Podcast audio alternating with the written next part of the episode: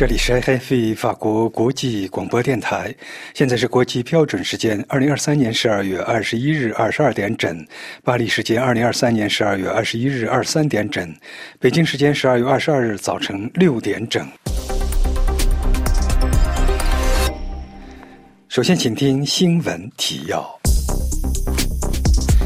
美中举行一年来首次高级别军事对话。华盛顿启动对中国芯片供应调查，中国将禁止一系列稀土分离生产技术出口。中国言论封锁严重，胡锡进也受不了了。德国舆论对欧洲移民政策改革反响强烈。联合国指十一名加沙手无寸铁的平民被以军打死，可能涉及战争罪。加沙停火决议安理会仍在僵持。英国外交大臣在埃及呼吁加沙持久停火。捷克大学校园十五人遭枪杀，凶手被警方击毙。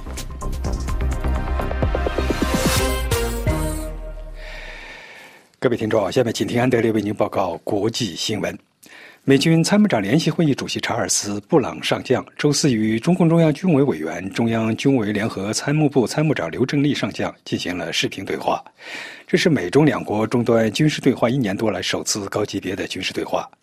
在去年美国时任众议院议长佩洛西出访台湾后，中方中断了与美国军界的高级别对话。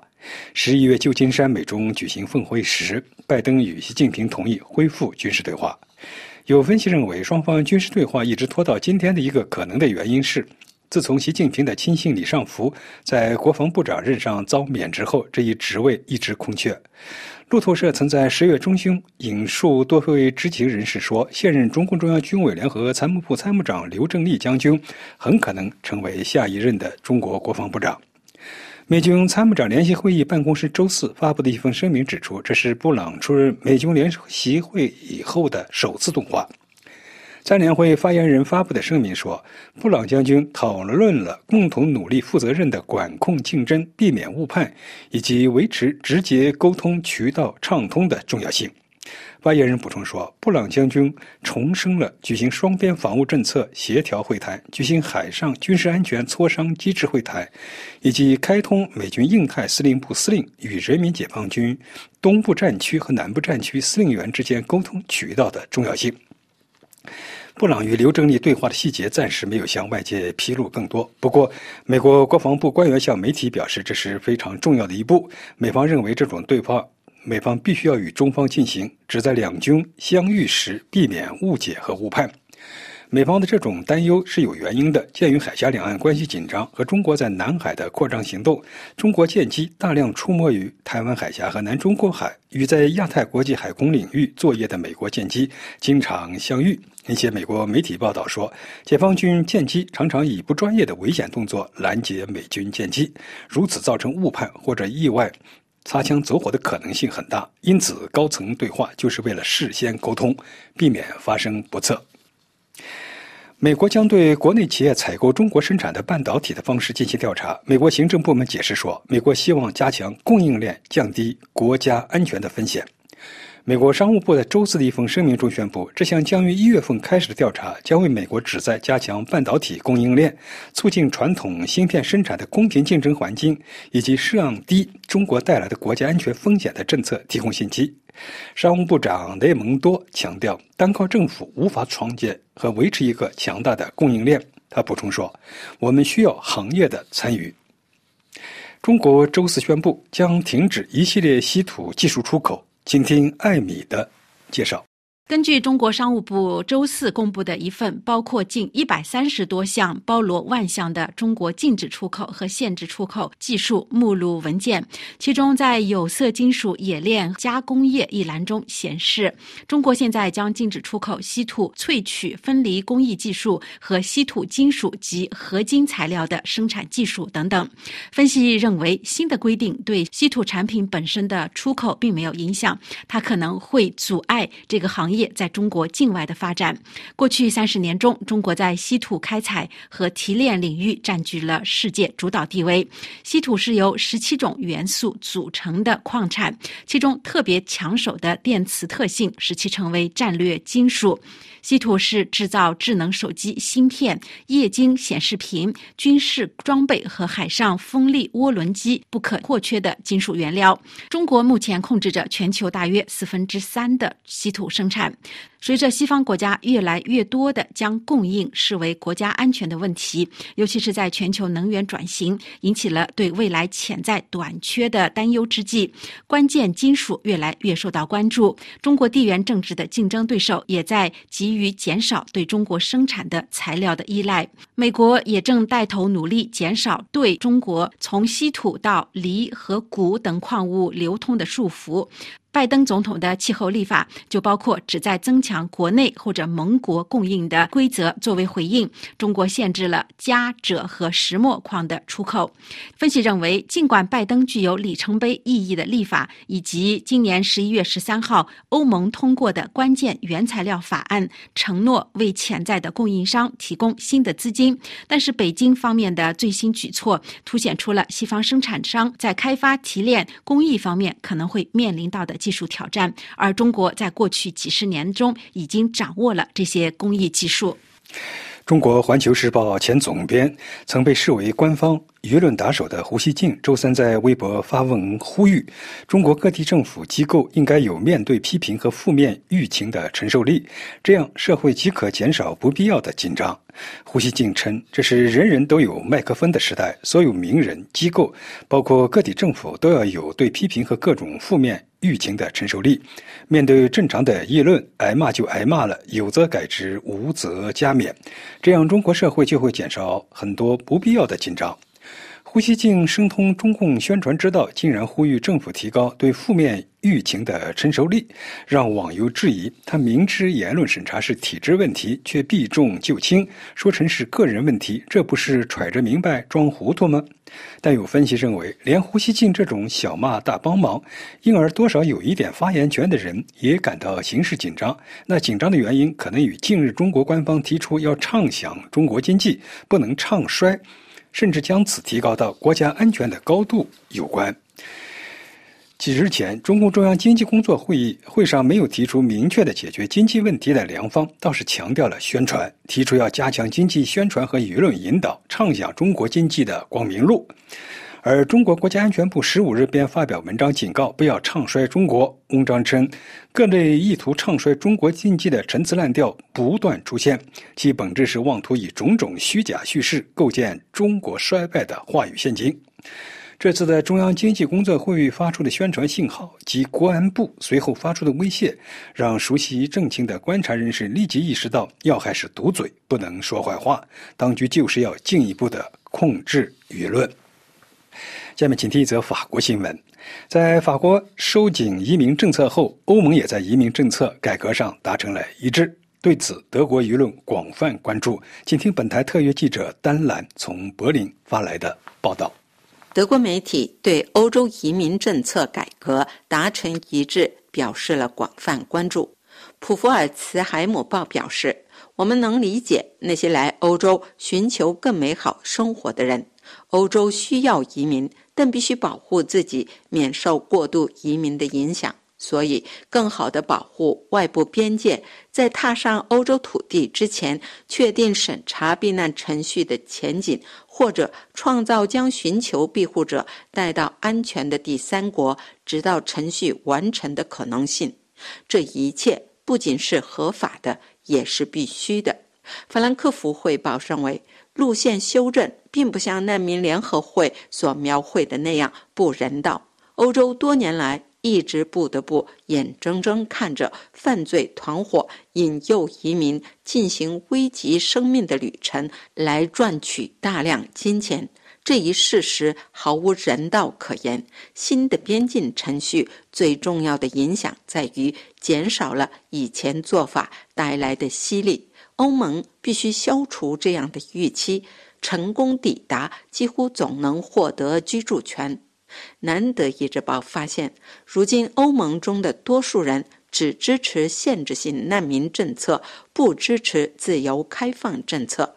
可以预见的是，明年的欧盟选举，那里的多数派也将转向右翼。与此同时，右翼能够得到额外支持，以再次推延移民问题，更人道的避难法就更没有机会了。这是柏林丹兰法国国际广播电台中文部专稿。联合国人权高专办要求以色列对加沙走廊十一位手无寸铁的巴勒斯坦人被以军打死开启调查。联合国指这一事件可能涉及战争罪。联合国人权高专办周三发表声明说，他们收到了十一名手无寸铁的巴勒斯坦人遭以色列军队在加沙草率杀害的报告，这有可能构成战争罪。这些十一人是在以军对加沙一座居民楼发起攻击后丧生的。当时这座居民楼里躲藏着许多逃难的家庭。根据欧洲地中海人权观察站公布的目击者证词，以色列士兵将男人与妇女和儿童分开，然后当着他们家人的面开枪打死了至少十一名男子。联合国人权高专办证实十一名巴勒斯坦人已经死亡，但表示目前正在核实谋杀的情况。联合国人权机构表示，以色列当局必须立即对这一事件进行独立、深入且有效的调查。但是，以色列驻联合国机构代表则称，这一指责毫无根据的远离真相。法新社报道说，在加沙战争爆发两月之后，以色列在加沙的军事攻击受到越来越多的批评，国际社会要求停火的压力越来越大。上周末，一对巴勒斯坦母女在加沙唯一的天主教堂前被以色列士兵打死，三名以色列人质在挥舞白旗时被误杀。这两起事件引发了全球惊愕。白宫周四表示，美国正在积极的为安理会一份加沙决议案能够投票而努力。请听阿曼婷的进一步介绍。法新社报道，白宫发言人周四表示，美国正在积极的努力，以便让联合国安理会旨在增加对加沙援助的决议案能够投票。自周一以来，这一决议案的投票已经多次被推迟。白宫国家安全委员会的发言人表示：“我们正在与我们在联合国的合作伙伴们一起，就相关决议及其内容积极的努力。”联合国安理会在等待着美国的立场。在美国的立场不明的情况下，自周一以来，在联合国安理会一项由阿联酋提出的旨在增加对加沙地带援助的决议案，其投票表决已经多次被推迟。原定于周一进行的投票被多次推迟，最后一次投票推迟是美国要求的。十二月八号，在呼吁加沙地带人道主义停火的决议在安理会投票表决的时候，以色列的盟友美国一票否决了决议。自以色列和哈马斯之间的战争爆发以来，联合国安理会因无所作为而受到广泛的批评。目前，就阿拉伯联合酋长国提出的这一决议案，联合国安理会已经进行了几天的谈判。阿联酋驻联合国大使拉纳扎基努塞贝周三表示说，希望在各当局最高层进行的谈判能够取得积极的结果。不过，即使没有积极的结果，也会进行投票。美国副大使罗伯特·伍德周四评论说：“决议案的文本中必须包含某些内容，才能够获得美国的支持。美国仍然在努力解决问题。”他告诉几位记者说：“我们仍然希望能够支持决议案。”但是我们还没有到这一步。英国外交大臣卡梅伦周四呼吁在加沙走廊持久停火。正在埃及访问的卡梅伦与埃及卫长一同举行新闻发布会时表示，应该尽其所能让人道援助进入加沙，那里的人民现在的处境非常的绝望。一名全副武装的男子周四闯入了著名的布拉格查理大学，杀死至少十四人。凶手已经被警方击毙。警方排除了该事件与国际恐怖主义有关联。枪击事件发生在捷克首都历史中心的艺术学院，该学院紧邻十四世纪的查理大桥等主要旅游景点。捷克警方负责人表示，至少十四人丧生，至少二十五人受伤。但捷克内政部长对媒体表示，看不出这一事件与国际恐怖主义活动有关联。捷克总统帕维尔对此表示悲愤。他说：“我向受害者家属表达我深沉的遗憾和真诚的哀悼。”欧盟委员会主席冯德莱恩也对此表示十分的震惊。听众朋友，国际新闻报告完毕。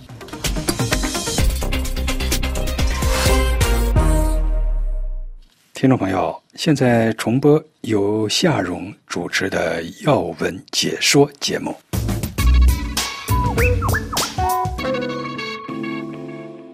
各位听众，在美国总统拜登与中国国家主席习近平十一月会面，两人表示不希望关系继续恶化，美中之间以降低冲突，尤其是军事方面的。氛围结束这一年，但路透社分析认为，二零二四年可能会带来新的动荡。从台湾与美国的总统大选到美中持续不断的贸易战，拜登与习近平眼前仍有不少可能会于新的一年引发争端的问题。首先是台湾明年一月十三日登场的总统及立法委员选举。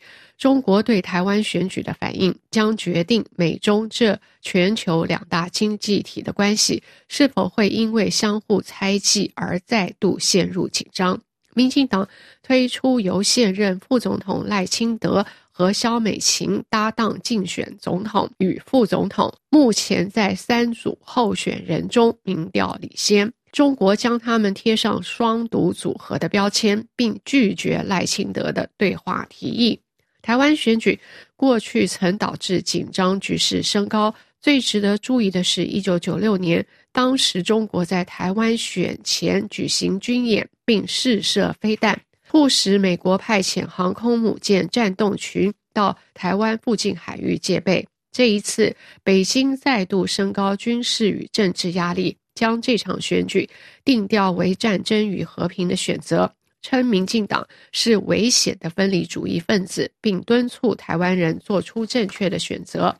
一些分析家认为，如果赖清德胜选，希望避免冲突的习近平将收敛中国的军事回应；但台湾选前对中国的军事与政治活动保持高度警戒。二零二四年美国总统大选可能将带来更深远的影响，除非最后一刻出现意外。否则，这场选举可能是拜登与前总统特朗普的再度对决。这场选战肯定将出现关于中国的激烈言辞交锋，但习近平将更关注一个问题，那就是特朗普是否将重返白宫。华盛顿智库史丁森研究中心中国计划主任孙云说。中国思考明年的大选时，特朗普回归将是他们最糟糕的噩梦。奥巴马政府期间的美中关系紧张，到继位的特朗普政府则成了贸易战全面开打、新冠病毒疾病起源指控以及针对台湾地位的新紧绷局势。从一方面来看，特朗普回归对中国而言可能是地缘政治的福音，因为现任总统拜登巧妙升高了对北京施压，除了维持特朗普任内的关税措施，还增加了新的出口管制，并强化美国联盟关系。如果特朗普孤立主义者的天性意味着美国将与各个联盟撇清关系。这可能正中了中国统治者的下怀，一解他们在美国强权下绑手绑脚的怨气。孙宇表示说：“然而，对拜登再不满，在中国统治者眼中，拜登仍是一个讲规矩的领导人，中美关系也还算过得去。而特朗普则是不按牌理出牌，在特朗普治下，几乎没有一件事情能有任何意义的对话。”他说：“紧张情势反而不断升高。至于美中科技战，美国阻挡最先进半导体落入中国手中的出口管制措施，明年的力道只可能会更猛。今年十月，美国加强现有限制措施，停止额外的高端芯片出口之余，也把现存漏洞给堵住。另一波更新措施。”可能将在二零二四年发布。美国商务部长雷蒙多已表示，各方应预期至少每年都会祭出一次限制措施。出口管制能有效地防止中国取得这类技术，尽管有争议，但北京当局在反击这些限制措施上确实碰到难题，尤其是因为在经济成长放缓时，对美国企业展开的报复行动很可能会吓跑北京所需要的外国资金。北京手上不是没有筹码，中国在稀土金属供应上占有主导地位，而稀土金属是生产芯片的所需原料。今年七月，中国公布管制部分价与者产品出口的措施之后，这些原料的出口急剧减少。拜登政府二零二三年成立任务小组，打击任何以不法手段取得美国敏感技术的企图。在强力扫荡、确保各方遵守新规之下，美国政策引发的紧张情势只会继续升高。以上是由夏荣编播的要闻解说，感谢菲利普的技术合作以及你的收听。听众朋友，现在请听由阿曼婷主持的《法国世界报》摘要。各位听众，在以色列哈马斯战争爆发之后，在卡塔尔的关键作用下，战争的双方曾经达成了一次短暂的人道停火，并交换了部分人质。本周三，十二月二十号，哈马斯的政治局领导人前往埃及进行谈判。虽然此次谈判并没有被披露有了什么进展，但是幕后还是有很多方面在为结束战争而努力。根据法国《世界报》记者本杰明·巴特，沙特的一个智囊机构制定了一份机密文件，勾画了走出加沙危机的方案。这一方案提议将哈马斯的高级干部转移到阿尔及利亚。此外，这一方案还建议在加沙地带部署一支阿拉伯维和部队。法国《世界报》记者本杰明·巴特在其文章中写道：“在加沙战争这一非常烫手的问题上，沙特阿拉伯发挥着独特的作用。”沙特是阿拉伯伊斯兰委员会的主席，这一委员会是在十一月中旬利亚德峰会后成立的。这一委员会前往西方各国寻访，为加沙停火而呼吁。同时，加沙还在频繁地向巴勒斯坦沿海地带运送人道主义援助物资。在两个半月的战争中，沙特的三十三架满载急救物资的货机已经降落在埃及西奈半岛的阿里奇机场，四艘沙特船只则停靠在苏伊士运河的塞德岛。在幕后，沙特阿拉伯也在努力寻找冲突的解决方案。《世界报》获得了一份由沙特智库海湾研究中心主任阿卜杜拉齐兹萨格起草的机密文件。这份文件勾画了结束危机的方案。十一月十九号，萨格先生与法国外交部北非和中东处主任安妮格里洛在利雅得会面。上述文件是在这次见面后做出来的。随后，这份文件被交给了法国外交部。该文件提出了结束加沙敌对行动，并让加沙地带保持稳定的方法。其中最独特的是，该文件提议将哈马斯军事和安全领导人撤离到阿尔基尔。这里所说的哈马斯军事和安全领导人，应该指的是哈马斯武装分支。卡萨姆旅的指挥官穆罕默德·戴夫，也可能指的是哈马斯在加沙的领导人叶海亚·辛瓦尔。叶海亚·辛瓦尔与哈马斯武装分支的关系非常密切。阿尔及利亚被提及是这些人的可能流亡目的地，这是因为阿尔及利亚与哈马斯的主要支持者卡塔尔和伊朗的关系良好，而且阿尔及利亚有安全能力来控制这些领导人的活动。这个想法让人想起1982年阿拉法特等巴勒斯坦游击队队员从受到以色列军队围困的贝鲁特乘船撤离的情景。当时，巴勒斯坦解放组织领导人阿拉法特和他的部下在法国海军的护送下抵达雅典，然后在突尼斯安定下来。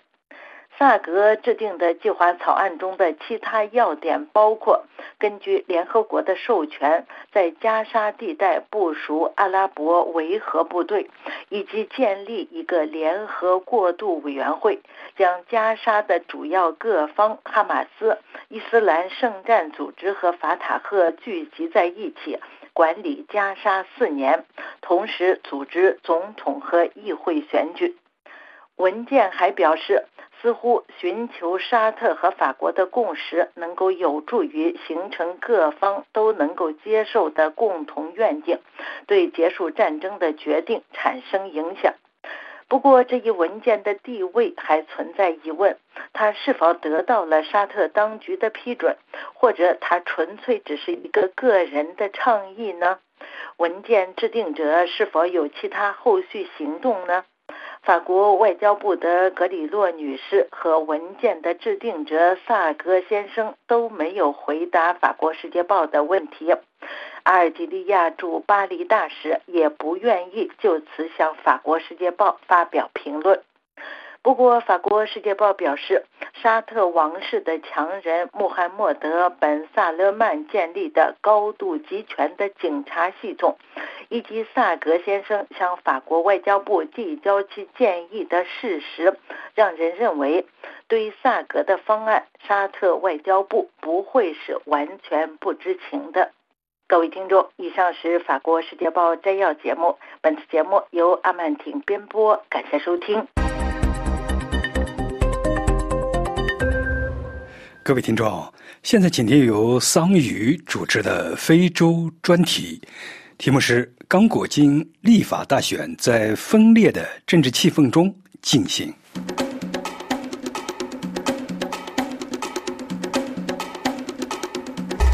各位听众，大家好。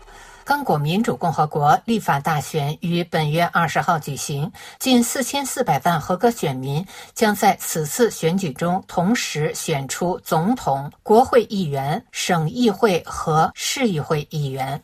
散居海外的刚果金侨民将首次被允许在五个国家投票。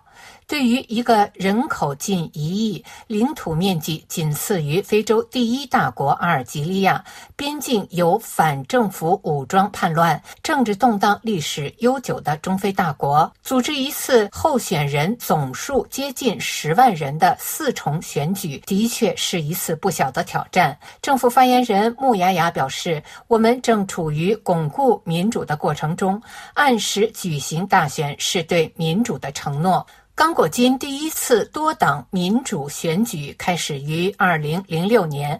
二零一八年的选举虽然竞争激烈，但却标志着该国第一次和平的权力交接。谋求连任的现总统齐塞克迪在此次总统选举中将面对十九名反对派候选人，其中有三位强劲对手，即加丹加州前州长五十八岁富商莫伊兹卡比通。二零一八年总统选举落选候选人六十七岁的马丁法尤鲁。以及诺贝尔和平奖得主、政坛新人六十八岁的丹尼斯·穆奎格，现任总统齐塞克迪五年来的政绩可谓好坏参半。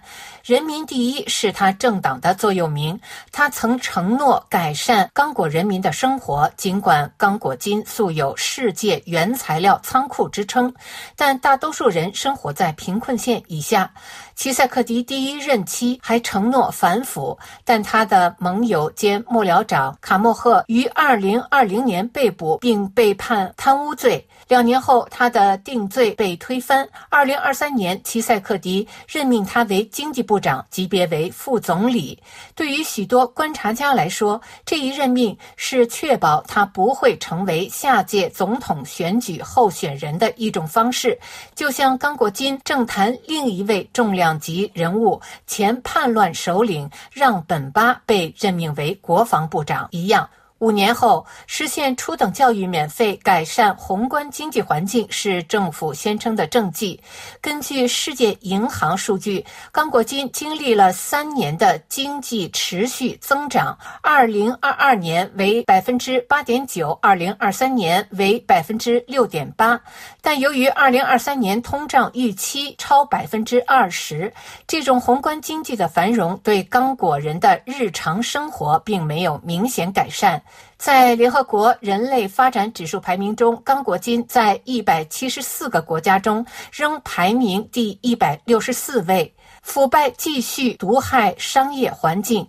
选举前夕，一名前部长七月份在金沙萨被暗杀。两个月后，披露这一信息的著名记者贾克拉被当局逮捕。把刚果金打造成非洲的德国是齐塞克迪的宏大政治愿景。他在选举期间致信全体刚果选民。承诺，如果连任，将在第二个任期内创造六百四十万个就业机会。他承诺通过简化小额贷款手续，按行业类别共享设备和工作空间，加强培训，提供招聘援助等手段，支持小微企业的发展。在金沙萨、鲁本巴西和基桑贾尼等大城市创造两百六十万个就业机会。农村基础设施建设和城市清洁卫生处理行业需要大量劳动力，它将在这些行业扩招两百二十万个就业岗位。最后，农业和服务业预计将创造一百六十万个就业岗位，支持农业企业家，鼓励合作社和小额。信贷及营销渠道的拓展，在服务领域为创新者提供更多联合办公机会，并为个人和商业服务、创意产业、数字经济提供支持。此次选举的最大挑战仍然是选举委员会是否有能力为其计划开放的十七万五千四百七十八个投票站配备投票机、选票和其他选举器材。糟糕的路况是问题的关键。由于邻国卢旺达支持的叛乱 M 二三运动死灰复燃，该国东部的安全局势两年来一直处于紧张状态。战斗虽说已经平息了大约一周，但叛军继续占领北基伍省的大片领土，那里的居民将被剥夺投票权。在投票前八天，当局不得不请求联合国驻刚果金特派。团向其法定部署的东三省以外的地区提供后勤支援。安理会批准了这一请求。要知道，在此之前，刚果金曾要求联合国特派团撤离刚果金。不过，并非所有投票站都会在周三开放。人权观察组织在最近的一份报告中估计，超过一百五十万刚果人将无法在受冲突影响的地区投票，数百万流离失所者也可能无法投票。联合国秘书长刚果金特派代表凯塔日前在安理会表示，刚果金和卢旺达之间的区域紧张局势继续加剧，增加了发生直接军事对抗的风险，并且冲突可能波及布隆迪。边境冲突已在刚果金造成六百三十多万境内流离失所者。以上是今天的聚焦非洲，我是桑宇。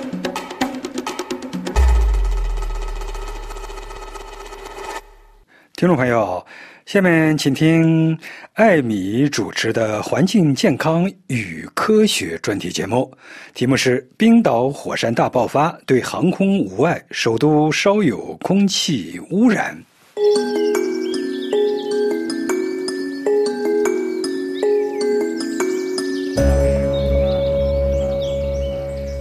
听众朋友好，欢迎收听《生态健康与科技》。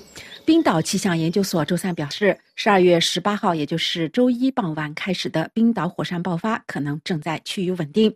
这次爆发发生在首都雷克雅未克南部地区。十一月初以来，这个地区的地震活动就一直非常的剧烈。熔岩于周一晚上十点十七分开始从一条四公里长的裂缝中喷出，虽然非常的壮观，但是这次喷发目前已经趋于稳定，首都居民的生活也正在逐步恢复中。对于当地居民来说，这次次火山爆发可以说是在等待了几个星期后如约而至，因为在十一月十一号，拥有四千人口的格连达维克的居民已经被疏散。当时地壳下的岩浆移动引发了数百次地震，这也被认为是火山爆发前的一个警告信号。从那时开始，距离岩浆喷发口不到三公里的居民们只能在一天中的某些时段回家去探望。对于这次新的火山喷发，冰岛大学专门研究火山的地震学家温德评论说：“从雷克雅未克半岛过去三年的情况来看，这次爆发还是令人叹为观止。实际上，这是冰岛近几十年来最大的一次火山爆发。全世界的科学家都在忙着寻找火山爆发的起源。国家地理杂志认为，这次喷发非常的危险，因为每秒产生的熔岩量是前三次喷发高峰期的十倍。裂缝在短短几。”分钟内就延伸到了惊人的四公里之长。纽约时报报道也指出，火山学家们最近表示，这次火山喷发是发生在一个最糟糕的地点之一，距离地热设施斯瓦特森级发电厂不远。这里是为大约三万名居民提供电力和热水的发电厂。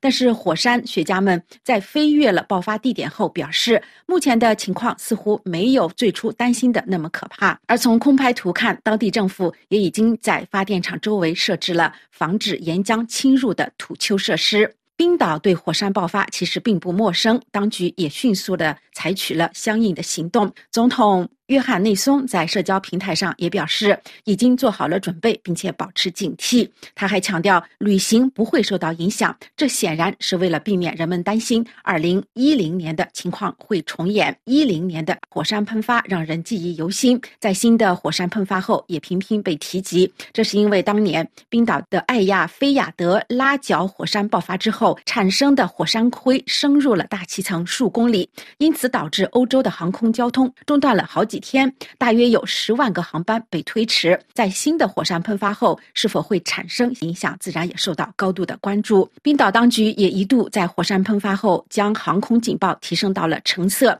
防止喷发产生的火山灰可能会对在北太平洋飞行的飞机构成威胁。但是，据冰岛旅游局的声明，截至周二上午，所有往返冰岛的航班都在按计划运行。国际海事组织在周一晚间的一份声明中也曾经宣布，航空颜色代码已经变为红色，随后在没有火山灰云的情况下，逐步变成了橙色。欧盟的航空安全局也表示，正在密切的关注事态的发展，并且随时准备在必要时采取行动。英国兰凯斯特大学的火山学家麦克加维表示，像这样的以岩溶为主的裂缝喷发，往往会产生很少或者是不产生火山灰。美联社采访的专家也认为，这次火山爆发的地点和特点意味着它不可能产生大量的火山灰，也不可能造成大规模的空中交通的中断。在暂时排除了火山灰的影响后，对空气污染的影响如何也是关注的焦点。一些科学家担心，火山喷发释放的气体会污染首都雷克雅未克的空气。冰岛气象研究所也警告当地的居民，这种气体污染可能会在未来几小时内到达距离。格林达维克四十二公里的首都地区，布里斯托尔大学的火山学家米切尔向美联社解释说，火山喷发造成的气体大部分是以水二氧化碳和二氧化硫的形式存在，这是一种相当令人不愉快的体验，尤其是对那些有呼吸道系统疾病或者是呼吸困难、有哮喘的人而言。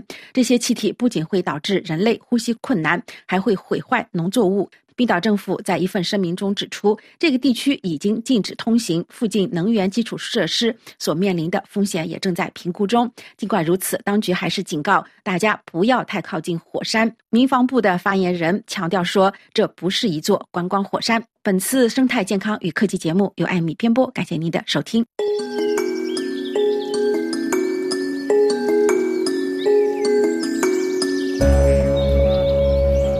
听众朋友，现在请听由珍妮特主持的中国专题节目。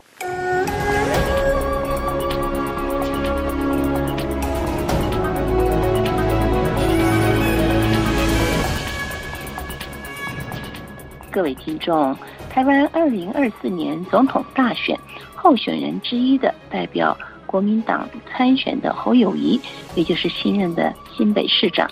警察出身的侯友谊，台湾本土性很强，讲着一口台湾国语，这样的一个人，怎么会又怎么能被所谓的外省帮的国民党选出来，代表参加台湾中华民国的下一届总统选举呢？本次中华世界法广为大家介绍侯友谊从政的来时路。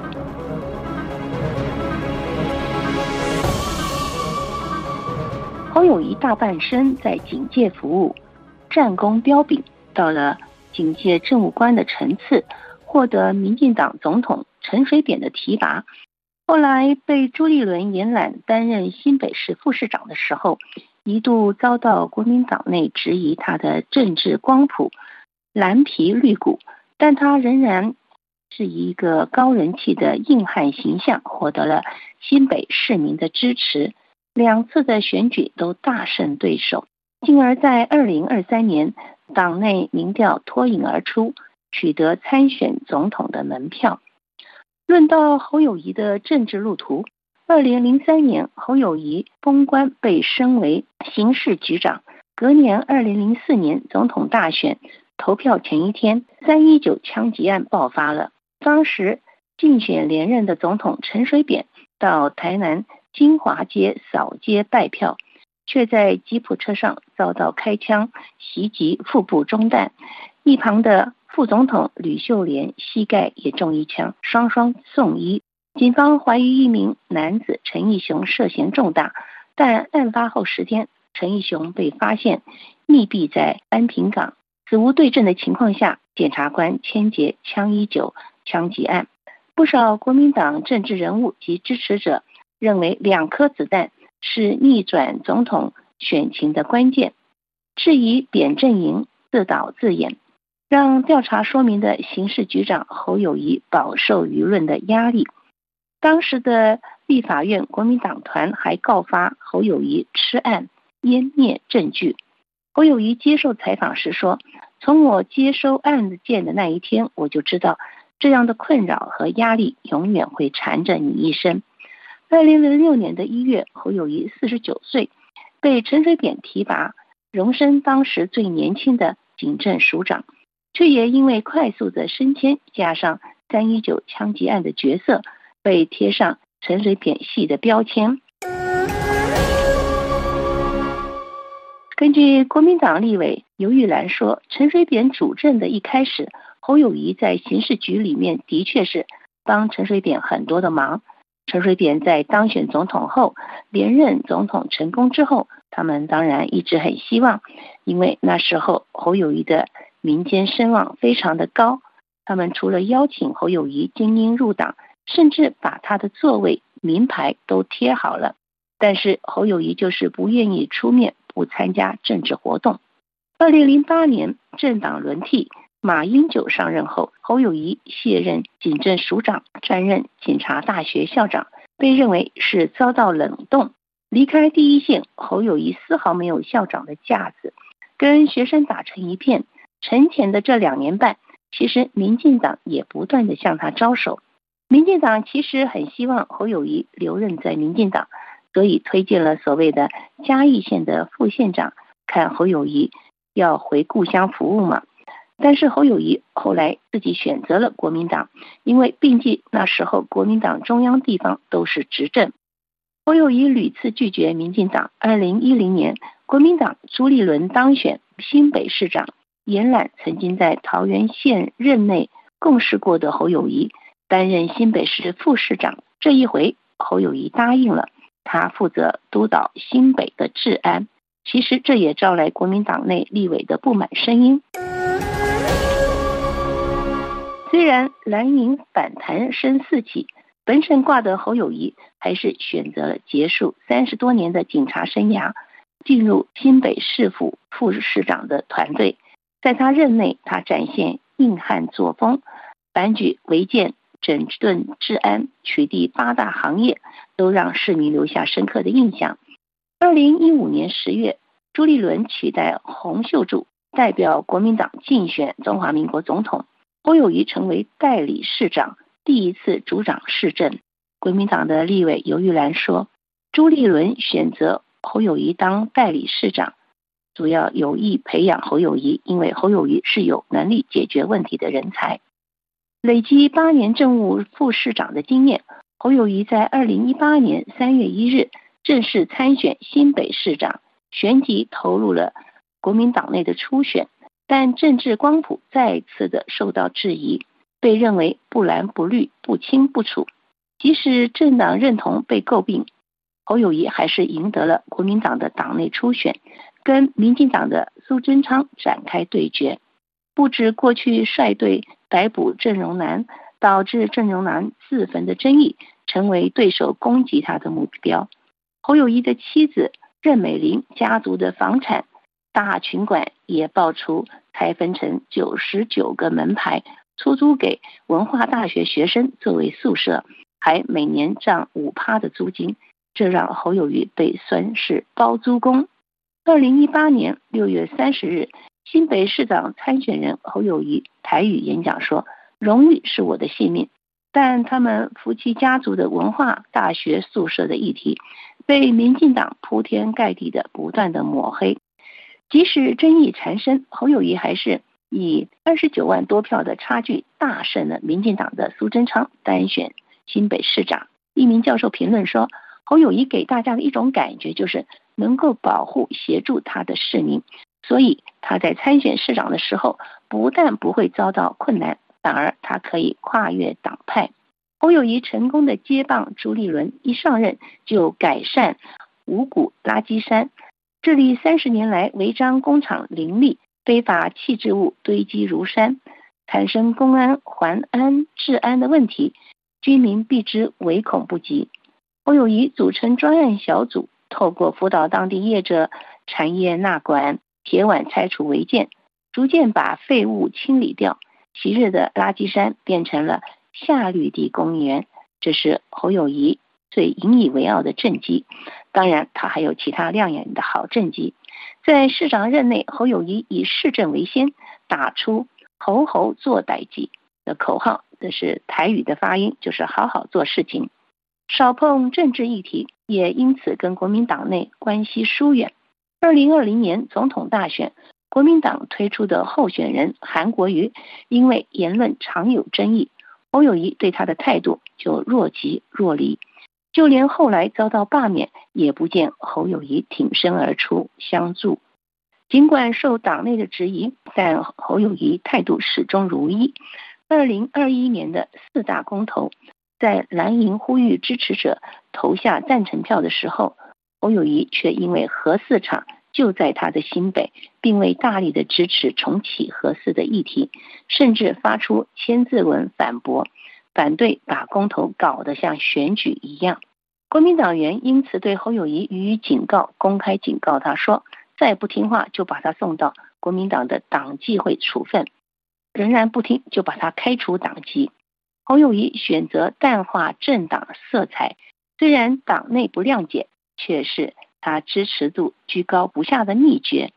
二零二二年，外界就揣测他会选择拼连任，或是放弃连任，直接投入总统选举。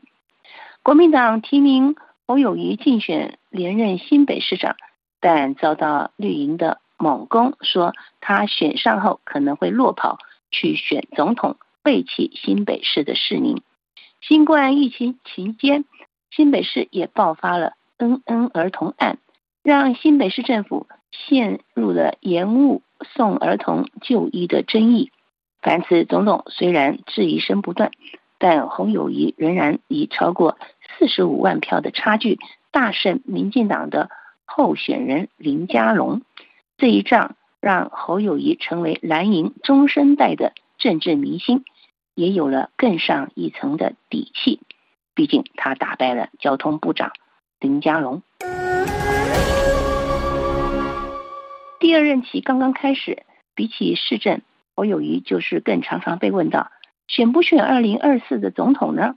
地方的里长常常讲话讲的就不禁要支持他选总统的说：“吼吼做代际，就是好好做事情，给老百姓过一个好日子，给你做总统了。”侯友谊只是谨慎的回答：“谢谢大家，我们把重心放在新北市的政务上。”侯友谊总是四两拨千斤，担心一旦松口说要选总统，就会落跑市长的骂名。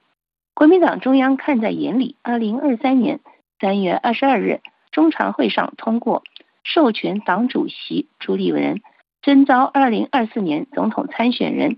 而且有责任为这人排除障碍，这也被视为帮侯友谊解套。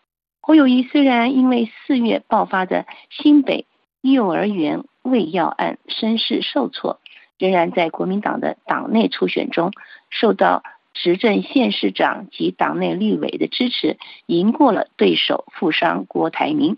五月十七日被国民党正式提名，宣布征召侯友谊代表国民党。参选二零二四年台湾的中华民国总统。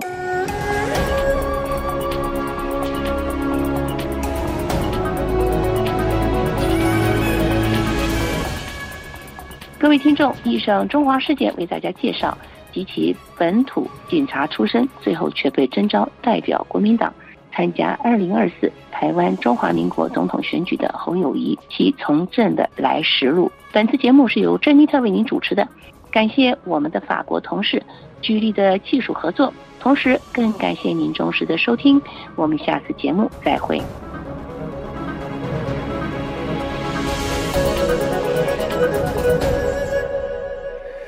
各位听众，现在请听由安东尼主持的法国旅游专题节目。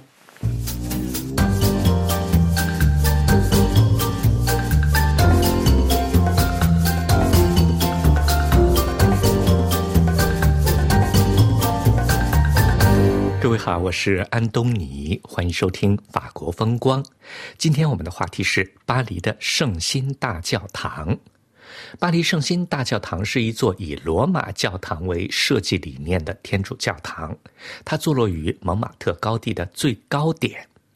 一八七五年十月十六号的时候，圣心教堂的建筑师保罗阿巴迪在教堂奠基仪式上为圣心堂的起建。放下了第一块基石，据说整座教堂都采用同一块奠基石一样的石材，这是一种叫伦敦堡的特殊的白石。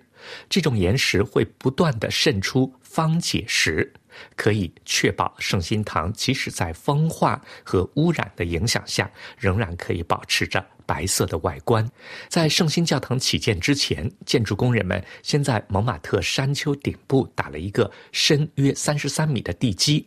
整个地基奠定工程持续了近三年。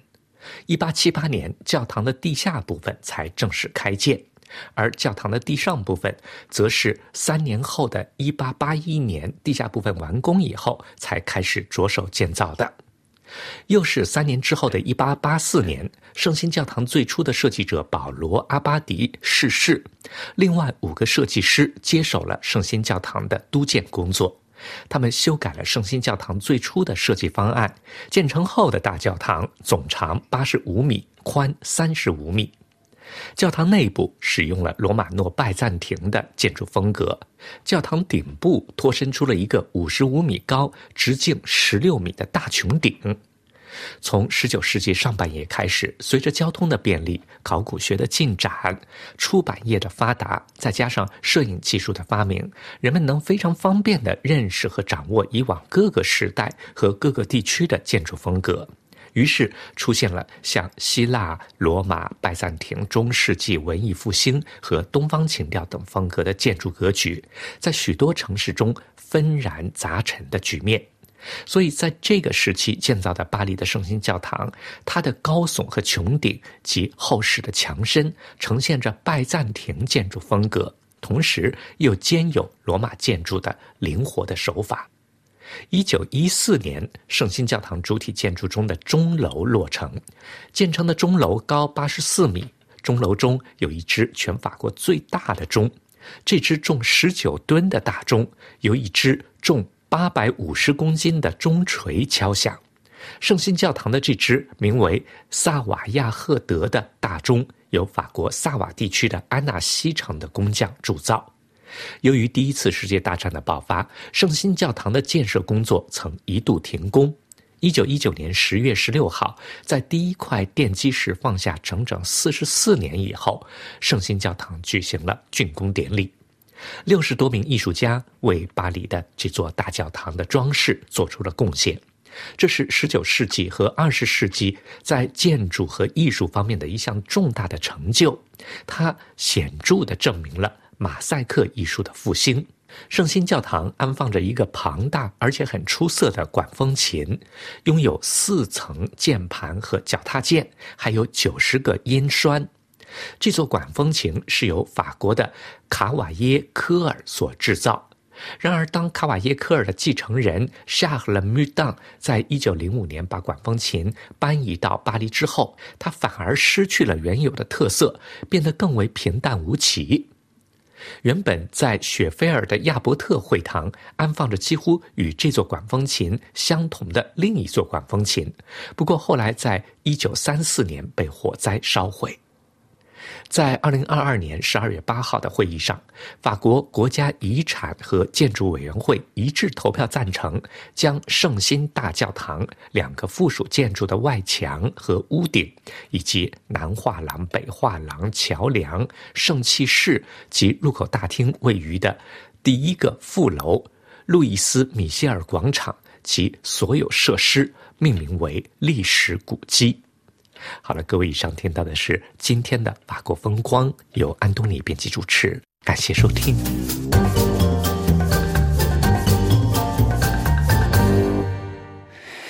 各位听众，这里是 FF，下面最后一次请听新闻提要。美中举行一年来首次高级别军事对话。华盛顿启动对中国芯片供应调查，中国将禁止一系列稀土分离生产技术出口。中国言论封锁严重，呼吸镜也受不了了。德国舆论对欧洲移民政策改革反响强烈。联合国指十一名加沙手寸铁的平民被以军打死，可能涉及战争罪。加沙停火决议，安理会仍在僵持。英国外交大臣在埃及呼吁加沙持久停火。捷克大学校园十四人遭枪杀，凶手被警方击毙。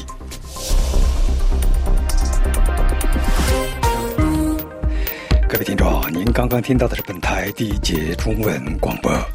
本次节目由安德烈主持，感谢苏维亚的技术合作。